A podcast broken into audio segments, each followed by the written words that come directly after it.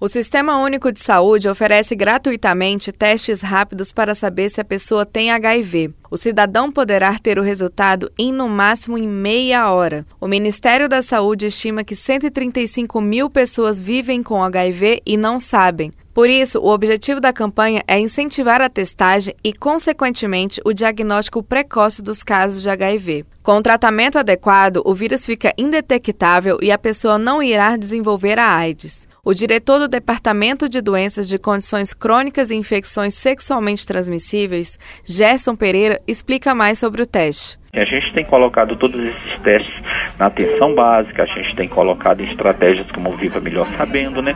De modo que a gente possa buscar essas 135 mil pessoas que a gente espera é, que conheçam o seu diagnóstico e que iniciem um tratamento, porque esse, esse diagnóstico ele também trabalha como se fosse uma medida de prevenção, né? Porque na medida em que eu me diagnostico, que me trato, eu deixo de ter uma carga viral circulante. De acordo com o boletim epidemiológico do Ministério da Saúde, a infecção por HIV/AIDS cresce mais entre os jovens. A maioria dos casos de infecção pelo HIV no país é registrada na faixa de 20 a 34 anos, principalmente entre os homens. Se a gente olhar os casos de AIDS no país, a gente tem uma diminuição, mas nessa faixa etária a gente tem um aumento.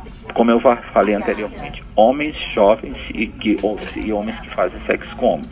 A gente atribui mesmo, eu acho que assim, a, a diminuição ainda das medidas de prevenção, embora todas, a grande maioria das pessoas conheçam que o preservativo é o melhor, é a melhor forma de prevenção mas a gente tem visto a redução do uso da, pela maioria das pessoas e principalmente nessa faixa etária. O governo federal tem aumentado o número de testes distribuídos tanto para HIV como para sífilis, hepatite B e hepatite C, mantendo em média quase 14 milhões de testes de HIV distribuídos no país. Esses testes estão disponíveis na atenção primária e em estratégias como o Viva Melhor Sabendo. Reportagem Luísa Tiné.